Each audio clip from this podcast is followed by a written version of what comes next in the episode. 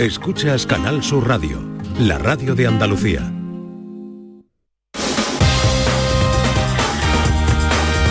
En Canal Sur Radio, gente de Andalucía, con Pepe La Rosa.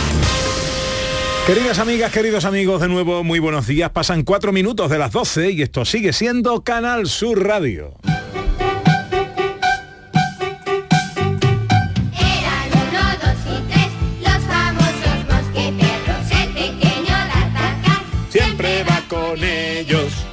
Ya están aquí los tres mosqueperros de la radio española.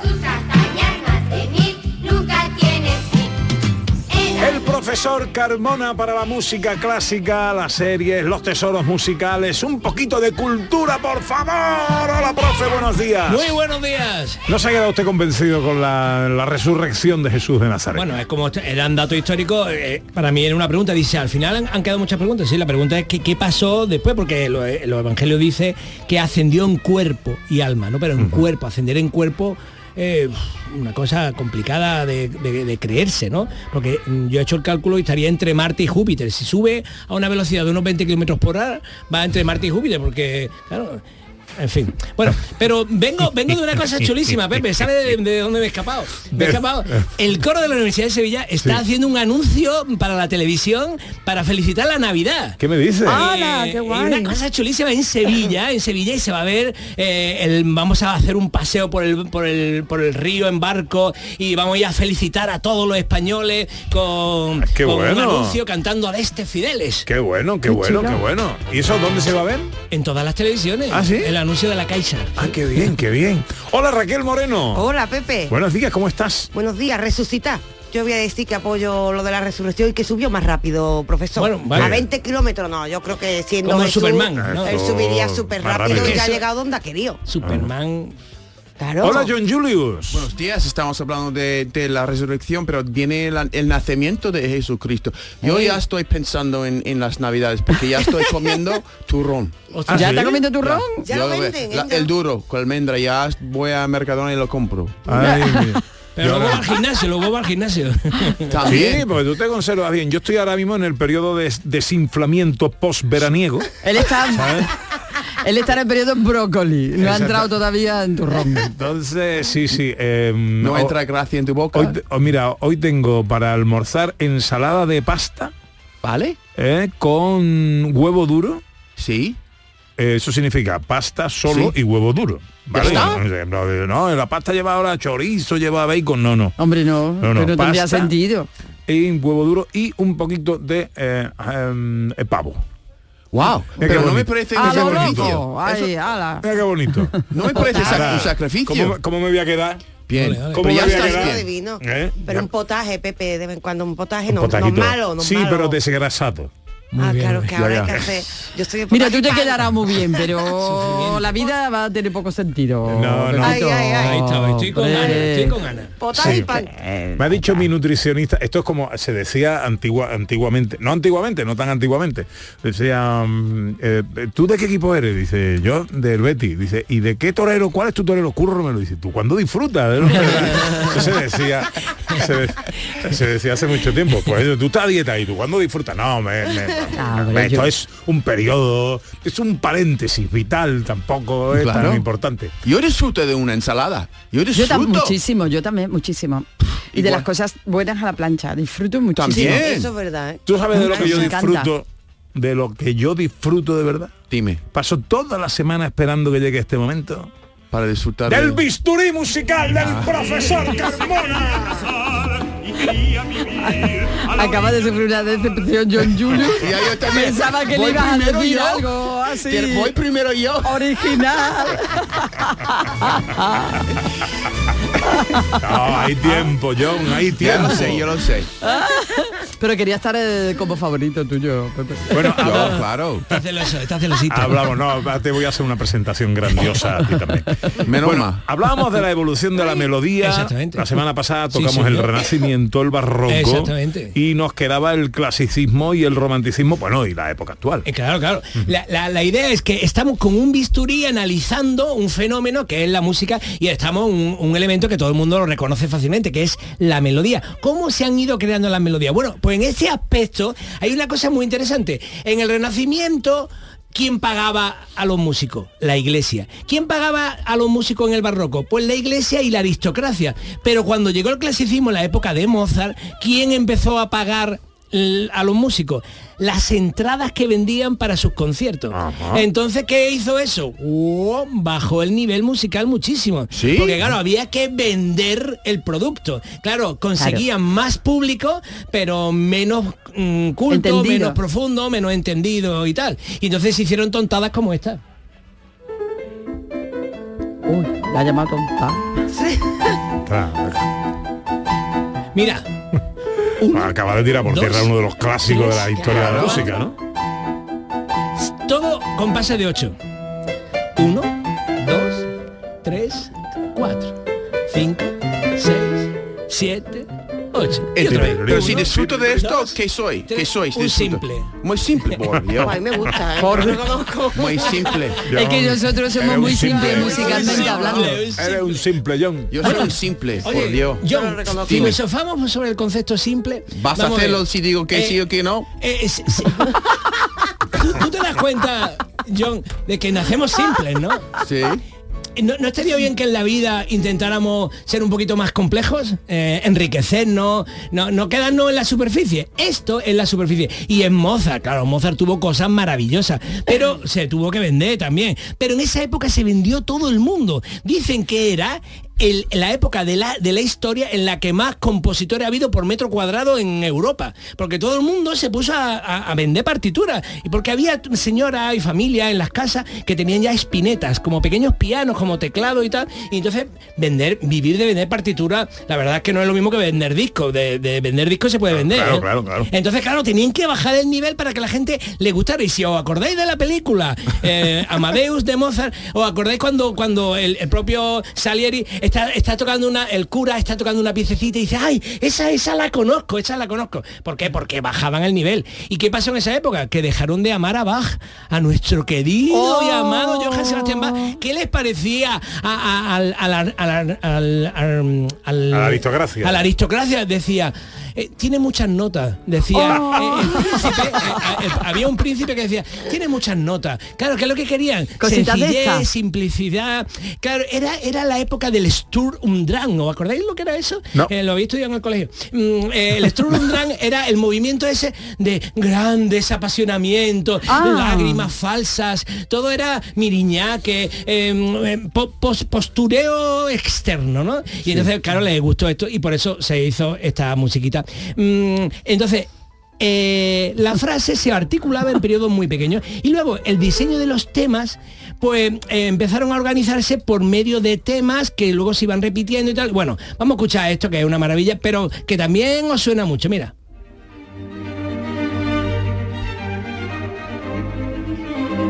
E- Esta es la típica melodía que hay alguien en la sala de concierto que está moviendo el dedito. Yo, por Yo, favor, por un mensaje para los que mueven el dedito. No muevan el dedo. No, Que se lo corten.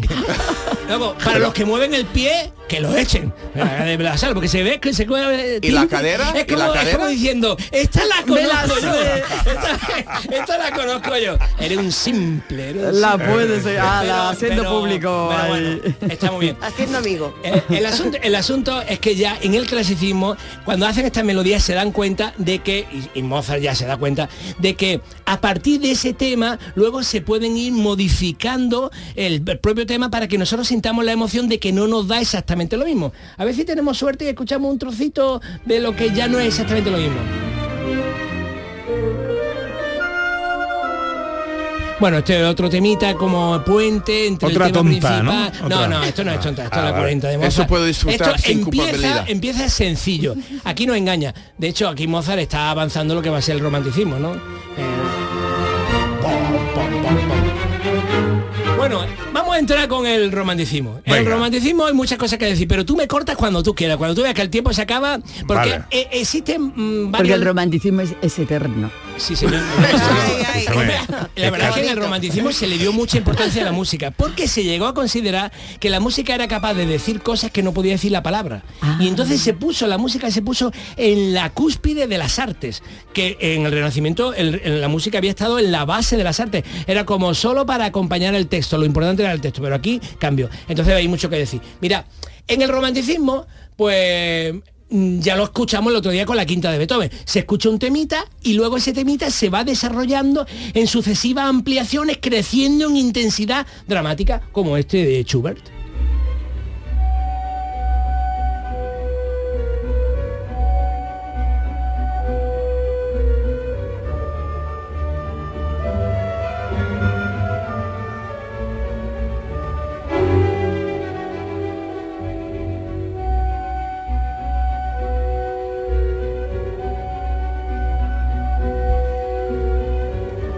Entonces mira cómo va Esto es. Schubert, ¿no? Sí, Schubert, la sinfonía incompleta, inconclusa.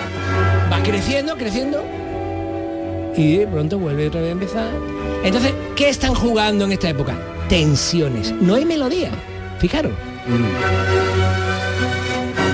Solo tensiones. Y ahora se relaja. Como si fuera el arbotante de una catedral que apoya la torre principal. Estamos quitando tensiones. Y ahora empieza la cosa otra vez. Prepara la alfombra y aquí llega la melodía. que ya hemos escuchado antes, entonces esto se va, los temas se van desarrollando. Una cosa interesantísima de esta época que es que se consideró la pieza musical como un ser vivo. Un ser vivo que nace, se desarrolla, Pues sí, crece, llega a un punto culminante y luego muere. Wow. Y entonces luego hubo algunos compositores eh, que empezaron a eh, utilizar el tema de la idea fija. Eh, que si habéis visto, ¿os acordáis de Asterix y Obelix? Sí. ¿Cómo se llamaba el perrito? Mm, Venga, hombre. Ay, No me acuerdo del Acabo de decirlo, es como lo del plátano. Plátano es la idea fija. ¿No acordáis de Idefix?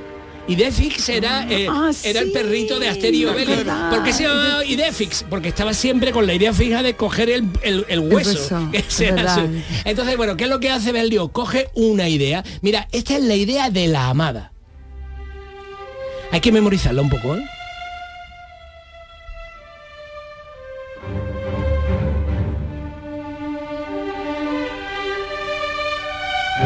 Y ahora la va modificando en los siguientes movimientos de esta obra, que es la Sinfonía Fantástica. Ahora la amada en un baile, mira. Está apareciendo en el baile y la música está sonando alrededor. La gente está bailando un vals y ella está ahí apareciendo. ¿Veis? ¿Escucháis el vals por detrás? Sí. Y esa es la amada que está apareciendo. Y todavía no existía el cine, ni nada de eso, ni nada que se le pareciera, pero... Ahora mira, la amada en el campo. Porque era la época de, de los eh, campos bucólicos, ¿no? Los paisajes bucólicos. Estoy viendo a Laura Pero- Ingalls yo ahora Pero, mismo. pero fijaros que viene una tormenta, viene una tormenta, puede ser que sea la amada, pero está ahí el tema La de la madre. amada. ¿Ves? El tema de la amada, ellos están en el Ah. campo, pero se acerca una tormenta, como aquí en Andalucía, que se está acercando un tormentón. Hay que la recogerlo tendido, a recogerlo Exactamente. Pero otra cosa interesante, ahora van y él sueña que ha matado a la amada y lo condenan a cortarle la cabeza. Esto lo hemos contado alguna vez ya aquí. Y entonces lo ponen, mira cómo lo ponen en el cadalso. Le van a cortar la cabeza en la guillotina. Eso es Colocan cabeza. su cabeza y ahora piensa en ella. Robotando, tema. rebotando. Thank you. Y ahora le cortan la cabeza. ¡Pum! Rebotando. Pero al final de la obra, la misma idea, la idea fija se convierte en un recuerdo grotesco, la amada grotesca. Ah, viene el tonto. Y la próxima semana veremos lo mismo, pero en Wagner. Los alemanes, cuidado. Me va a asustar. La amada grotesca, mira. El tema de la amada que antes era tan bonito, ahora con el clarinetito este, con un requinto. Chirriante ahí. Chirriante. Sí, Ya, ya. Qué bueno, qué bueno, profe, qué bueno. Es el bisturí musical del profesor Carmona. Tengo un regalo para vosotros.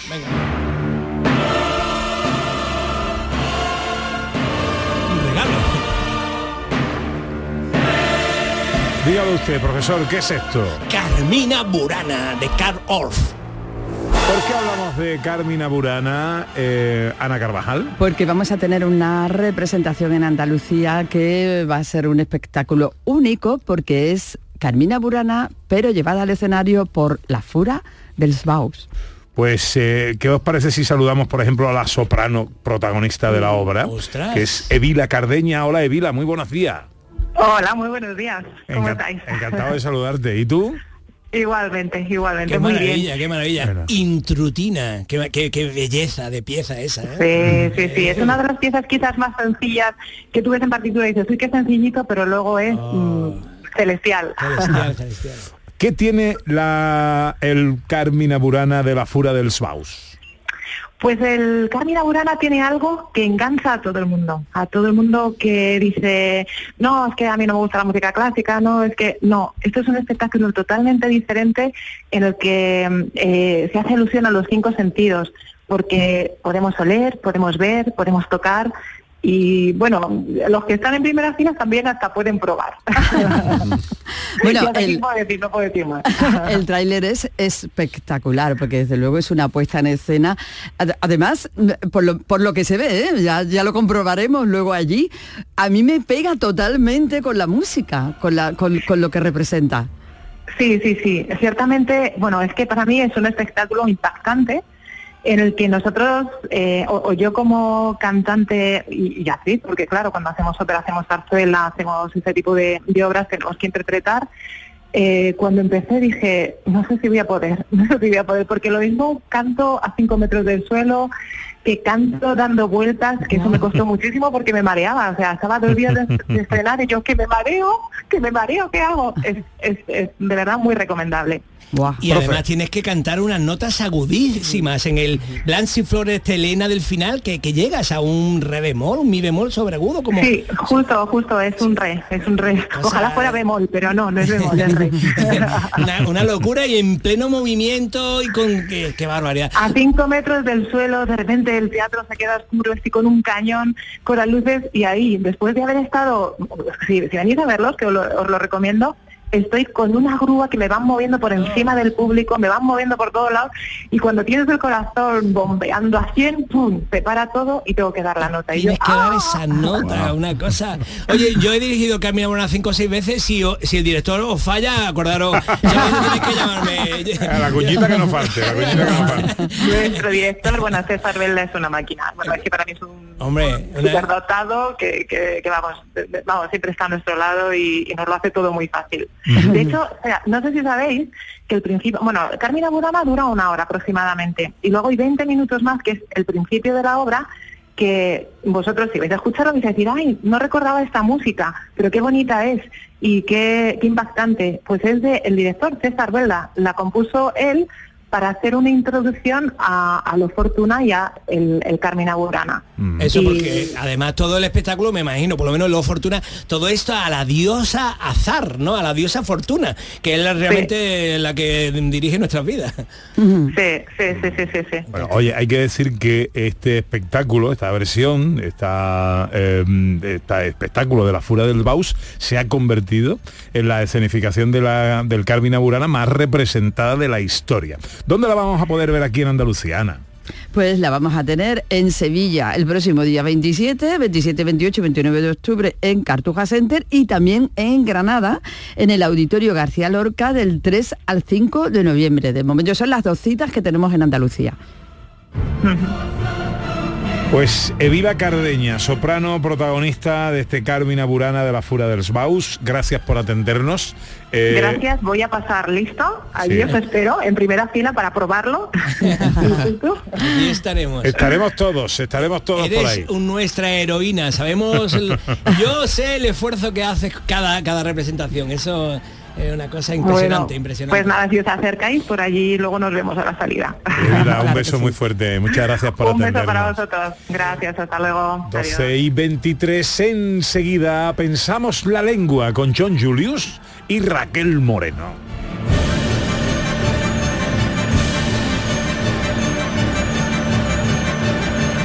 Gente de Andalucía con Pepe da Rosa.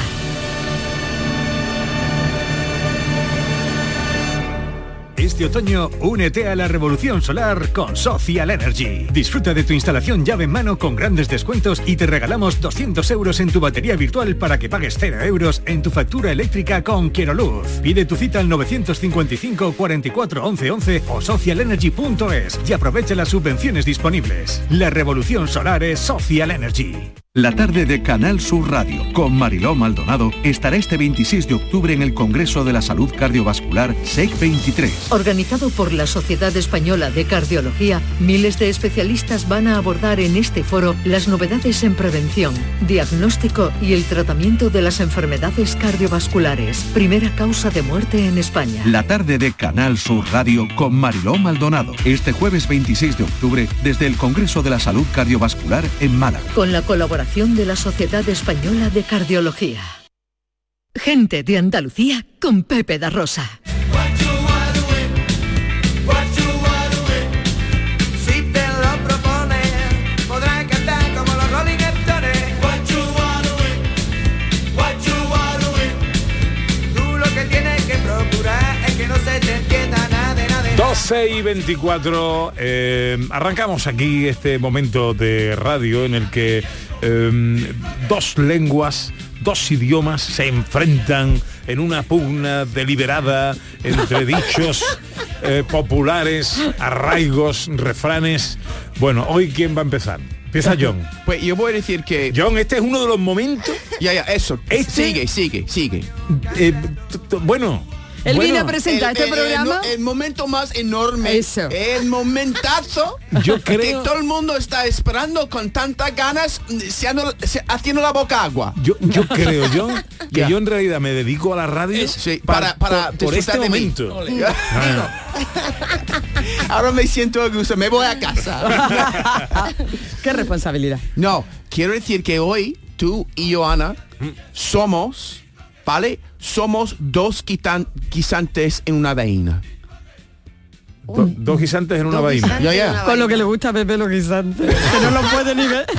Pero eso es erótico. Eso, eh, pues, no, No, yo ¿qué ya lo he entendido. Yo ya lo he entendido. Porque vamos a de- eh, decir a los oyentes que Ana y yo llevamos el mismo color, que un color muy bonito. Ah, yo, Sí. yo- Ah, vale. yo creo que puedo ser, eh, que quizás sepa lo que quiere decir.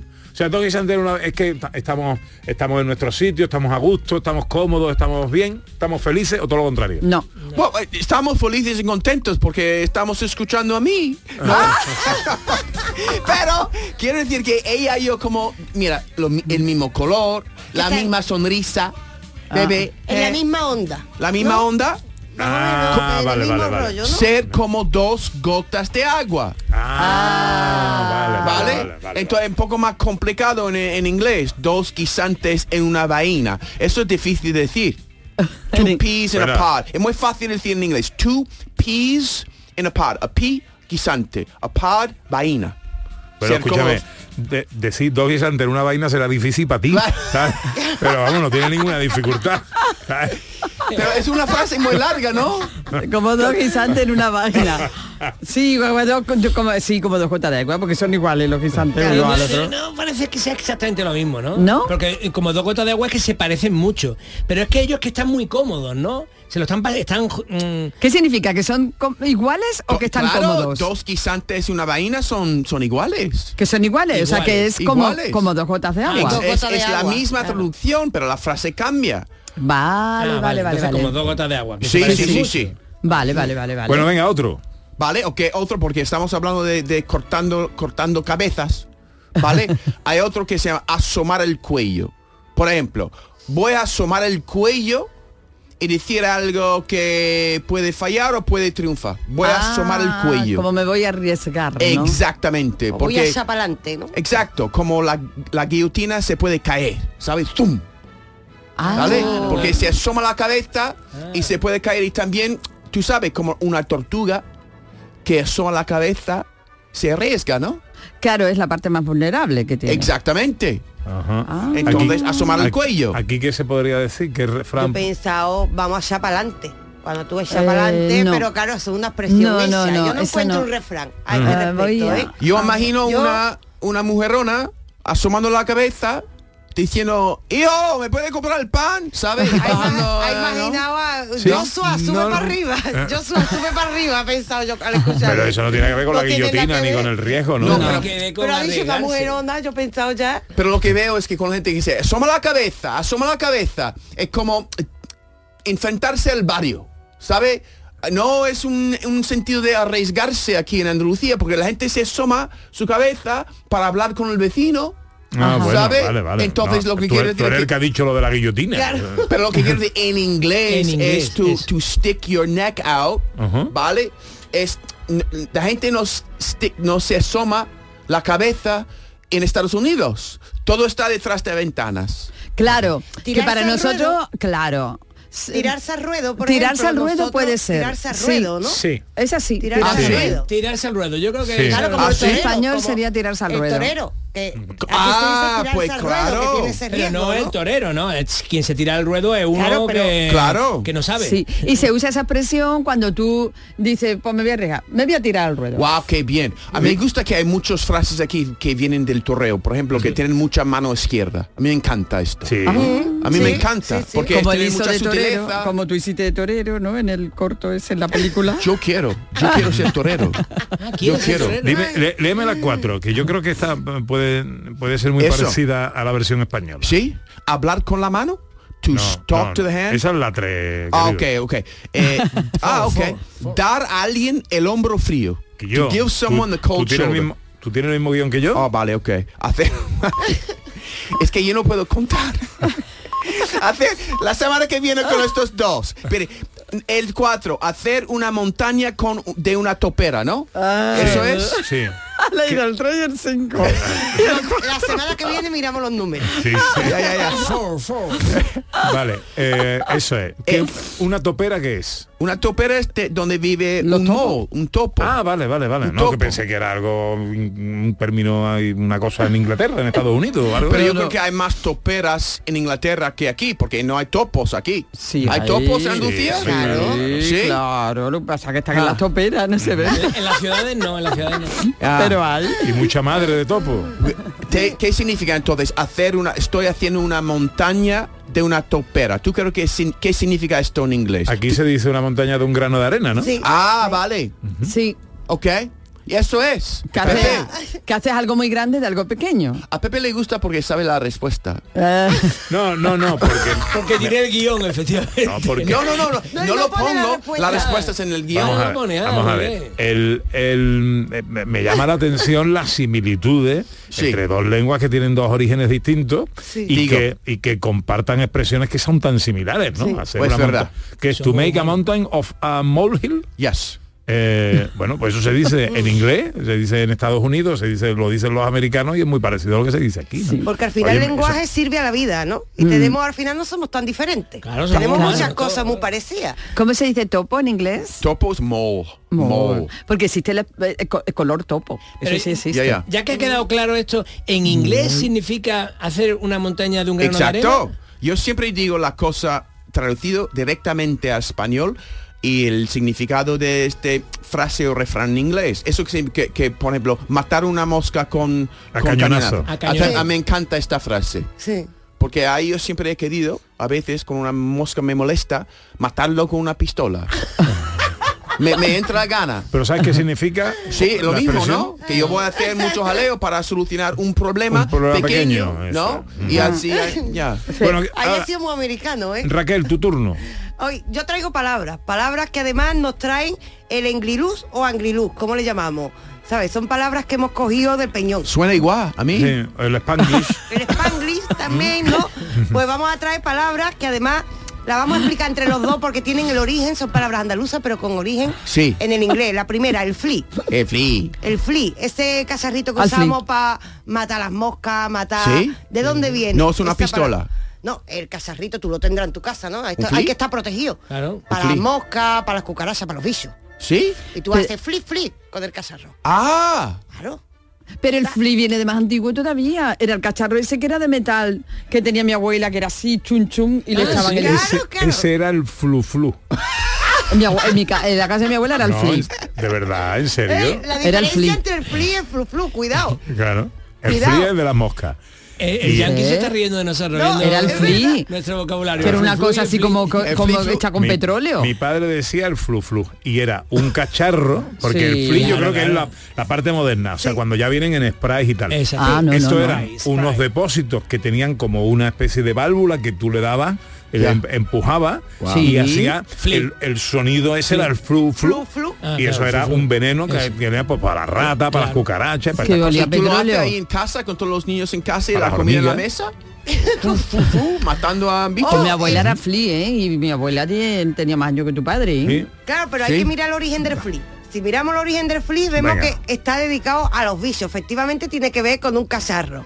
Tiene que ver con- primero, se dice que puede haber dos orígenes. Uno, el flea que venga de mosca, que en inglés se dice, ¿cómo se dice mosca? Que tú lo dices mejor. Well, fly, pero la palabra flit viene de cómo mueve una mosca, de un sitio a otro sitio muy rápidamente. To flit from here to there. Para move rápidamente de aquí a allá. To flit. Entonces, di Pues- cómo se mueve una mosca, flat flit, flat fly. No, una mosca mueve flitting, flitting.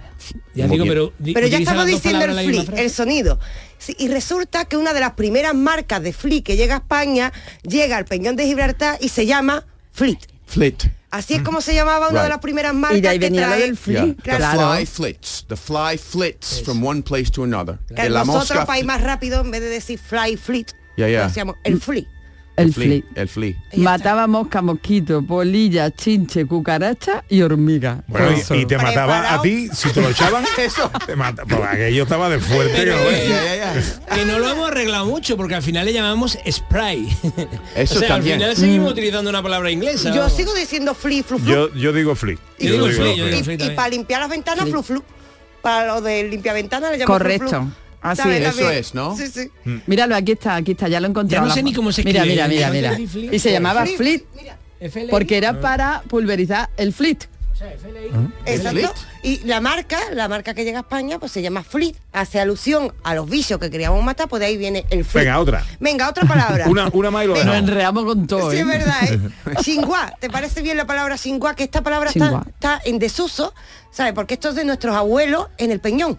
Y esto viene... Yo escuché esta palabra en la película, eh, ¿cómo se llama esta película? Le- Las cosas del querer. Ah. una Claro. canción de chuingá, chuingá, chuingá, una persona cantando este, este canción. Ah, Una. pues ahí me está pillando. Espérate, Xinhua, Xinhua. A lo mejor otro, No. a lo mejor A otro- otro- otra palabra. Otra palabra, yo te lo he escuchado. Pues, Eh, de, de chicle, ¿no? ¿Qué? Ah, sí. Ah, está pues sí, hablando para de chewing gum, chewing Claro, gum, que está pues claro. hablando de, de esta canción. mira la película, hay una canción donde una, ahí en esto pues me está cantando en el escenario una canción que se llama Chingua, que es, tiene que ver con chicle, creo. Sí, es que Xinhua en el peñón es chicle y además esta palabra por desgracia ha quedado en desuso. Ya la gente se ha quedado con el chicle, el chicle, el chicle. Pero mejor. los abuelos del peñón siguen usando esta palabra. Sí. Y viene de chicle ¿por qué? Porque el chicle que llega por allí en inglés se llama, como que tú lo dices. ¿no? Chewing gum. Chewing gum. Gum es chicle y masticar es chew. So chewing gum, chewing gum. O sea, sí, eh, caramelo de masticar, ¿no? Ya, Chicle de ya, masticar. exacto, chicle Sí. de masticar. Cuando llega esa marca, pues nosotros directamente en vez de chicle, Xinhua. Ahí traduciendo Ah, y pero esa así. yo no la había escuchado nunca. ¿Y los chicles. Shea tienen algo que ver con is it? ¿El qué? ¿Chicle Shea? ¿No No, tomamos eso era una marca. Yo No. no, me Una acuerdo, marca. no me acuerdo yo de eso. Los marcas- chicle. chingua, Sí, las marcas tienen mucha gracia cuando se traduce a español. Por Sí. ejemplo, Viva Porú. ¿No? Viva ¿Cómo se Porú. dice ¡Viva, Viva? viva! por- Viva Porú en inglés es Vicks Vapor Rub. Bueno, esto ya, ya, vamos a dejarlo. ¿Y Nike es Nike? Es muy Nike tarde, es Nike. muy tarde, vamos a dejarlo. Eh, vámonos, Pedro, y ahora volvemos. Venga. Gente de Andalucía. Con Pepe de Rosa. Aprovecha tu ocasión. Llega el Salón del Motor de Sevilla del 26 al 29 de octubre. Las principales marcas, modelos y motorización en turismos, motos y vehículos profesionales en un único espacio. Fibes. Salón del Motor de Sevilla. Cuatro días para aprovechar la mejor ocasión. Del 26 al 29 de octubre en Fibes. Te esperamos. Canal Sur Radio. Niño, tráeme algo fresquito de la nevera. Pero papá, si esto está más caliente que el queso de un San Jacobo. ¿Nevera rota? Aprovechalo. Las ofertas de verano de Tiendas El Golpecito y consigue por fin la nevera que mereces. Tiendas El Golpecito. Electrodomésticos nuevos, con y sin golpes o arañazos, más baratos y con tres años de garantía. En Alcalá de Guadaira y Utrera. 954 100 193. www.tiendaselgolpecito.es Apuntarse al gym para ir a las 6 de la mañana es para pensárselo. Pasarse al Seat León híbrido con Seat Flex es tan fácil como posponer la alarma. Ahora en Hispalauto llévate un Seat León híbrido por solo 115 euros al mes con 3 años de mantenimiento y al final decides si lo cambias, lo devuelves o te lo quedas. Consulta condiciones en hispalauto.com. Canal Sur Radio, la radio de Andalucía. Soy Luis Lara y te recuerdo que como siempre en la medianoche de los domingos te esperamos en el show del comandante Lara para divertirte y hacerte sonreír después del deporte. Y los domingos, a partir de la medianoche, el show del comandante Lara. Contigo somos más Canal Sur Radio. Contigo somos más Andalucía. La tarde de Canal Sur Radio con Mariló Maldonado. Disfruta de las tardes con tu radio, con tu sección preferida Cafelito y Besos, entrevistas en profundidad, por tu salud y los temas que más te interesan. Todo aquí. En la tarde de Canal Sur Radio con Mariló Maldonado. De lunes a viernes desde las 4 de la tarde. Canal Sur Radio, la radio de Andalucía. En Canal Sur Radio, gente de Andalucía, con Pepe da Rosa. Y con mi guitarra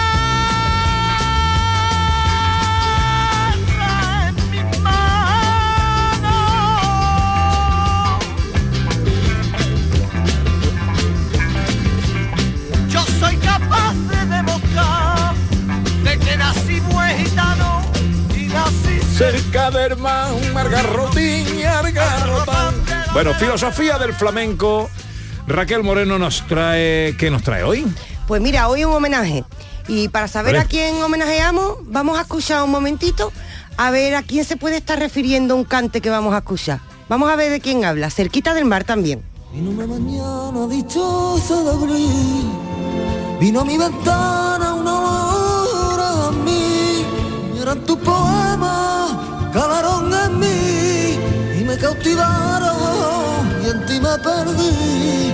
Te vi como una barquilla en el mar de tu sentir. Puede ser. Era un marinero en tierra que desaparece un día,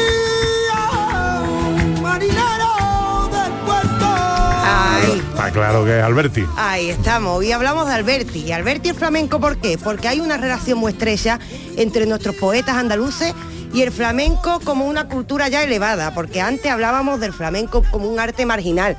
Si os dais cuenta, hemos traído aquí el flamenco en manos de los árabes, en manos de los judíos, en manos de los gitanos, y esto era parte del pueblo y estaba visto como de una manera marginal.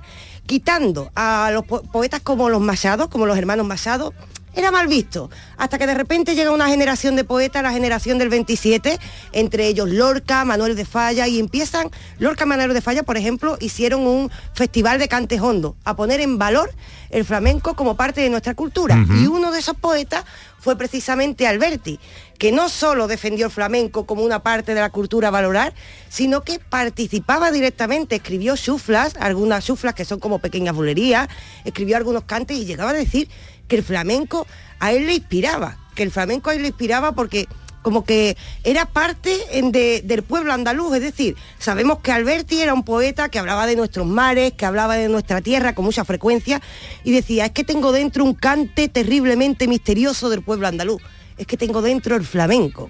Y este hombre pues pone en valor ese flamenco y vamos a ver cómo el flamenco le devuelve, claro, esta relación que hay entre el poeta y el flamenco. Por ejemplo, él escribió en cierto momento unos tangos muy cortitos. ¿Lo escuchamos un momentito? Claro. Ya. La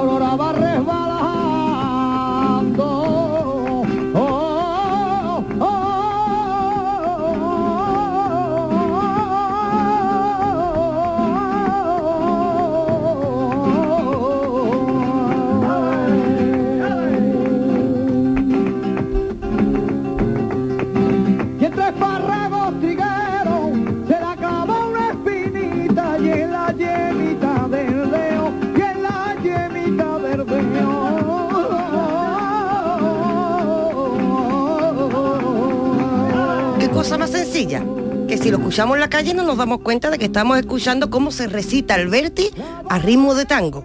Esto ya es cultura elevada, Mm. es decir, estamos escuchando poesía, uno de nuestros grandes poetas, con la banda sonora de Andalucía. Y también ocurría, Pepe, no solo que él escribiera algunas letritas, sino que como él estaba tan cerca del flamenco, los flamencos se la devuelven y muchas veces algunos de sus poemas han sido interpretados por distintos cantes del flamenco, especialmente los cantes de ida y vuelta, que claro, tienen una relación muy estrecha con el mar. Y Alberti es el poeta de la mar. Entonces, claro, hemos escuchado muchas veces muchos poemas de Alberti cantados, por ejemplo, por Alegría. Tenemos este ejemplo de- del Morente. Si mi voz muriera en tierra,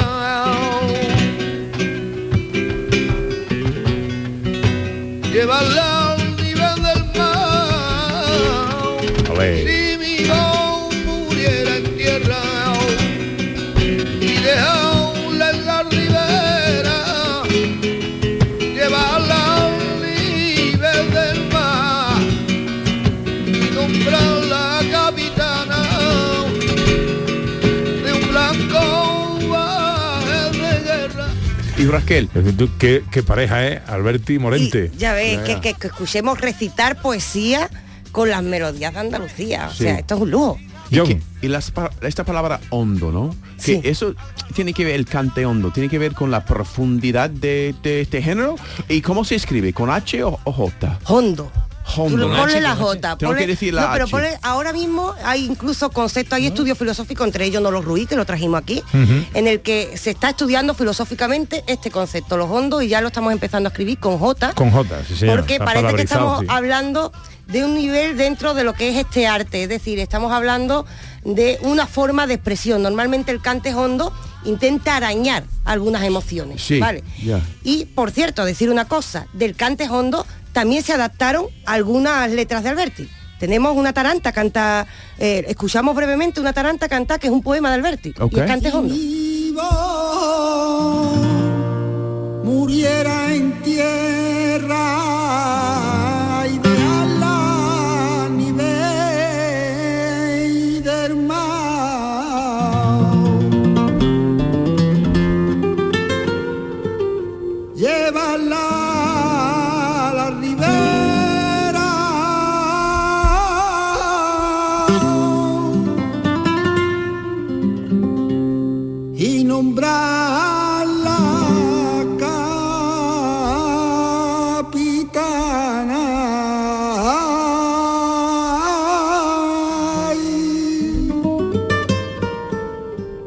cante más difícil. Estamos hablando de una taranta aquí que va a ir, bueno, esto es para escucharlo entero, esto es un cante más pausado, parte del cante hondo, y decir una cosa, es decir, estamos escuchando, esto es un privilegio.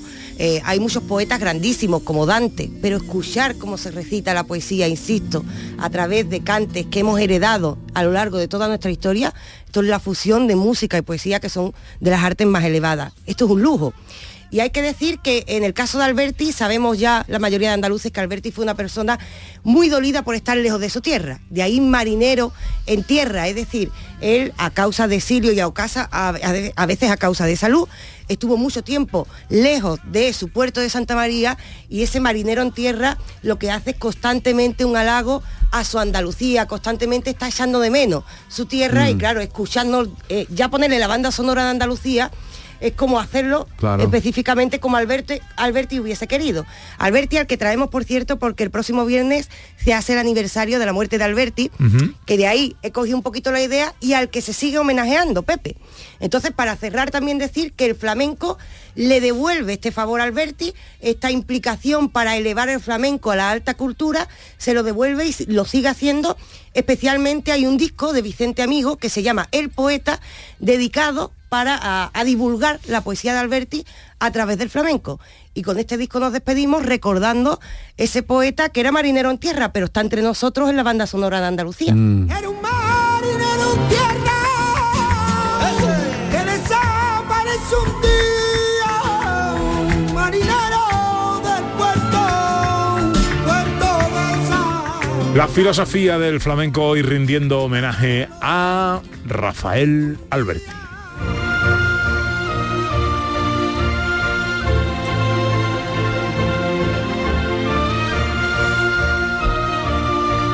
Este es el rincón de Shakespeare que nos trae el profesor Carmona.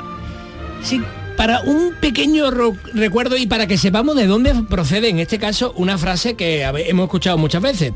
En su obra de teatro Noche de Reyes hay dos personajes que están hablando que son muy simples, muy sencillos, muy simpáticos. Y uno le dice al otro, Sir Toby le dice a Sir Andrew, ¿No consiste nuestra vida en los cuatro elementos? Eh, te está intentando filosofar, ¿no? Y el otro Sir Andrew le dice, por mi fe, eso dicen. Pero a mí me parece que más bien consiste en comer y beber. y, Sir Toby, sois sabio. Así pues, comamos y bebamos. Sí.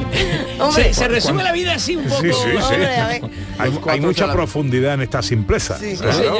No se puede filosofar si no tenemos la barriga llena, ¿eh? O sea, lo primero en la vida es comer y beber, en el fondo. Pero los cuatro elementos están en la comida, ¿no? Es También. Sí, la- también. Está, pues tiene que necesito los cuatro ele- elementos para hacer una comida buena, sí. a gusto, en condiciones. Entonces ya estoy disfrutando de los cuatro elementos. Y, y además vivimos en una época en la que afortunadamente, mm, por lo menos los de aquí, estamos comiendo y bebiendo, no, no estamos siendo desplazados de nuestra tierra, ni Mm. nos están cayendo No. bombas y nos han cortado el agua y tal, ¿no? Entonces comamos y bebamos mientras que la cosa se mantenga, que no se sabe cuánto tiempo se va a mantener. ojo. Sí. Bueno, ya que estamos en la lengua de Shakespeare, eh, John, ¿algún refrán, algún dicho más eh, de tu lengua? Sí, vale. Em, vamos a hablar de lo que ya, de lo que la hemos hablado, de hablar con la mano. Hablar con la mano. Sí, entonces, por ejemplo, to talk to the hand, it would be in English, ¿no? To talk to the hand. Si tú, si alguien me está diciendo algo y pues lo pongo en la palma de la mano, en la cara de la otra persona y digo, habla con la mano. Eh, ¿Qué yo he dicho lo de háblale a mi mano. Es duro esa Yo he dicho eso, pero de casondeo. A ver, yo no ya. sabía que venía de un refrán. Habla con la mano, así. Háblale a mi mano. Con la mano en la cara de la otra persona. Eso es que como un desprecio. ¿o qué? Poquito. No te he dura, hecho cuenta. dura, ¿eh? No te he hecho cuenta habla con la mano. Sí, sí, está bien, está Funciona, está funciona, bien. ¿no? A mí me gusta este gesto también. eh, sea, No, no, es más fuerte como- la cara, la, Sí, la- sí, la sí. mano en la cara. Eso de, de- de desprecio de, de, de barrer una persona al lado. No, no, no. La mano en la cara. Habla con la mano. Así. Pero aquí tiene un toque gracioso yo con mi hermana. Con mi hermana entre las dos nos hemos dicho, háblale a mi mano. Pero no sabemos de dónde lo he sacado. Ah, pues tú tienes un origen ahí anglosajón. Creo, pero yo no ¿Eh? sé de dónde lo he sacado. Eh, pero pelirrojo, esto tiene que ser escocesa por ahí. Claro. Claro, dame, o- dame otro, John. ok, otro, otro. Em, eso es interesante. Dar a alguien el hombro frío. To give someone the cold shoulder. Eso tiene una historia detrás. Dar a alguien el hombro frío. Por ejemplo, en el público. Si veo a alguien, no quiero verlo y le doy el hombro frío. En público. Eso es otro desprecio. Otro desprecio. Ni idea. Hacer el vacío a alguien. Ah. ¿no? Y la interesante que en, en Inglaterra medieval, medieval, medieval, Sí. medieval, Ujú. ¿vale? Si quisieras comunicar con educación a un invitado que se fuera, le darías un hombro frío de cerdo o de cordero. O sea, ya ni el tuyo. Ya. Exacto. Más lejos. Cerdo de un cordero. Ya coge este trozo de carne y te vas. Tíralo al irte, Ya, ¿no? ya, Cógelo en el exacto. bombo. Pero yo creo que con educación, estoy con educación, pero ahora se ha, se ha ido a, a su, a su propio destino de ser algo bastante fuerte. No tan fuerte como hablar con la mano, to talk to the hand, pero fuerte, to give someone the cold shoulder. Hablando de, mira, estaba intentando organizarlo según eh, las partes del cuerpo, ¿sabe? Sí. La mano, cortar el cuello. Entonces, hemos visto hoy mi organización, Pepe. ¿Vale? Es lo que, eso es el espectáculo de escucharme. Bien. ¿Vale? Estamos del cuello, de, de mano, de hombro frío. ¡Qué barbaridad! Qué, qué afortunado, qué afortunados somos de tenerte aquí. Profesor, una serie. Pues eh, una serie del universo Star Wars. Y este es su tráiler, mira. La guerra es inevitable. Hay que destruir para poder crear. Se llama Ahsoka. Ahsoka. Y está en Disney. Disney Plus. Sí Wow. Es curioso que yo que empecé a ver Disney con 13 años, Sí. cuando veo cuando veo esto ya es un mundo que lo, lo entiendo como si fuera real, ¿no? Entonces siguen tirando de la- del hilo de, de Star Wars.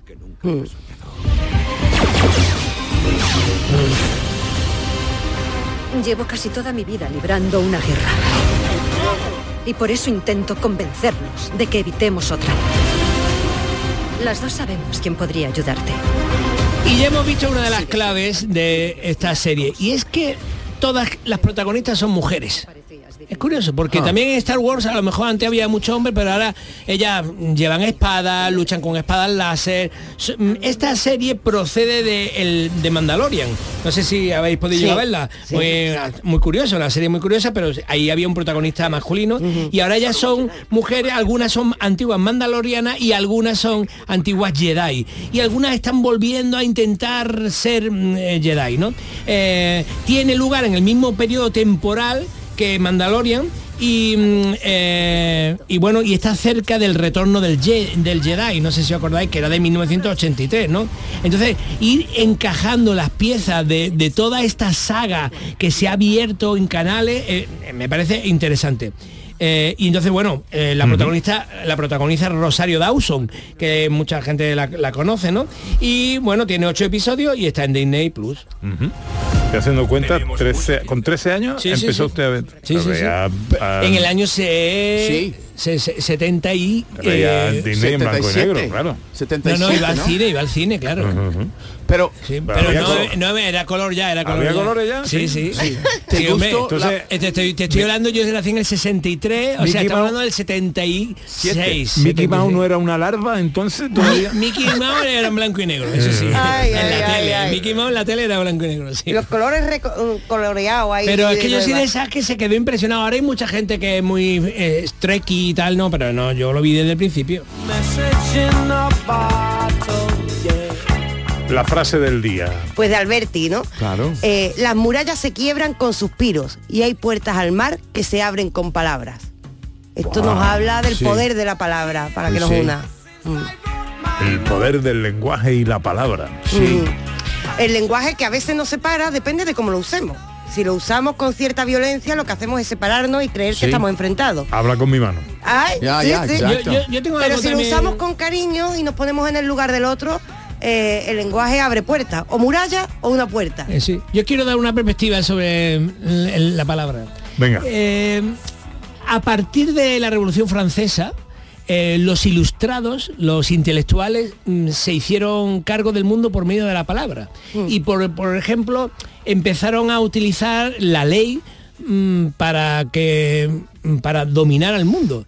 Y si nos damos cuenta, alguien se sienta en una mesa en algún sitio, en Madrid o en Bruselas, y escribe unas palabras y nosotros estamos obligados de pronto a ponerte el casco en la moto o a poner, eh, a quitar el, el tobogán de la piscina. O tienes que, porque alguien escribe unas palabras y, y esas palabras hemos conseguido que la gente les haga caso. O sea, la ley, si lo pensáis, el concepto de ley, es un invento muy potente de los intelectuales, no de los que están en la realidad construyendo Bueno, cada pero día nace las también cosas. de ¿no? la idea de derecho, es decir, las palabras representan una idea. ¿Cómo representamos la idea de derecho? Claro, pero la idea estoy hablando de obligaciones, no estoy hablando de Sí, pero yo- pero de ahí vienen las Lo que leyes. más me llama la atención es que ahora mismo el miedo de gente tiene de una palabra. Por ejemplo, no se puede decir una cosa hoy en día porque tiene tanto miedo de una palabra que es lo que dice de nosotros. Yo, yo puedo, no voy a decirlo, pero puedo pensar en, en- en cinco palabras ahora mismo. Si lo digo en la radio, me van a echar Mm, del programa. Es que, y- ¿Por qué? Porque la gente tiene miedo de estas palabras. Bueno, y, y Estamos en un en- estamos en un tiempo un, un poco em, controvertido eh, para, Sí. para esto Ya, de la libertad, digo. la expresión y todo esto. Yo lo achaco mucho a la cultura. Y al comportamiento de los seres humanos en base a, a- a- a- a la cultura.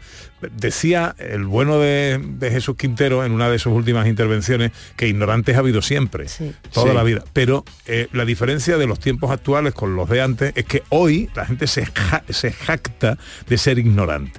Y antiguamente era un motivo de vergüenza, ¿no? Entonces, eh, si tú ves a dos personas discutiendo, se llegará a la violencia seguramente para dirimir las diferencias cuando hay ausencia de palabra o de capacidad de de dirimir su- sus Sí. diferencias a través de la palabra. Entre un tipo inteligente o un tipo culto con una riqueza de vocabulario, de expresión, eh, y un tipo que no lo es, al final el tipo que no lo es recurrirá a la violencia A la porque violencia. se queda sin insulto. argumentos Totalmente. para, para rebatir. Uy, qué largo se me estoy haciendo yo con esto. A ver, venga. Ah, está muy bueno, ¿eh?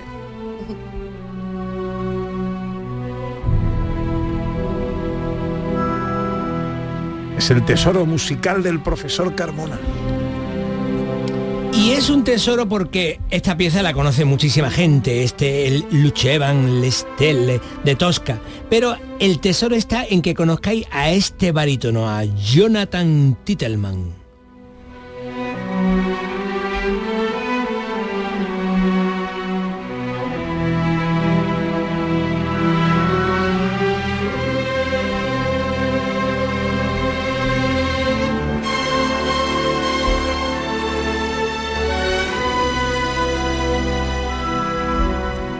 Mientras sale el barítono me voy a ir despidiendo, ¿vale, profesor? No vaya que no coja el toro. Adiós, Raquel. Hasta ahora. ¿Tú qué vas a hacer por el mundo hoy? Pues mira, terminar de entregar un ensayo contra la polarización. Usar la palabra. Mm, madre mía. ¿Qué va a hacer John por el, el mundo hoy? Voy a comer bien. Voy a comer bien hoy. Sí, voy a alimentarme bien. Comamos y bebamos, profesor.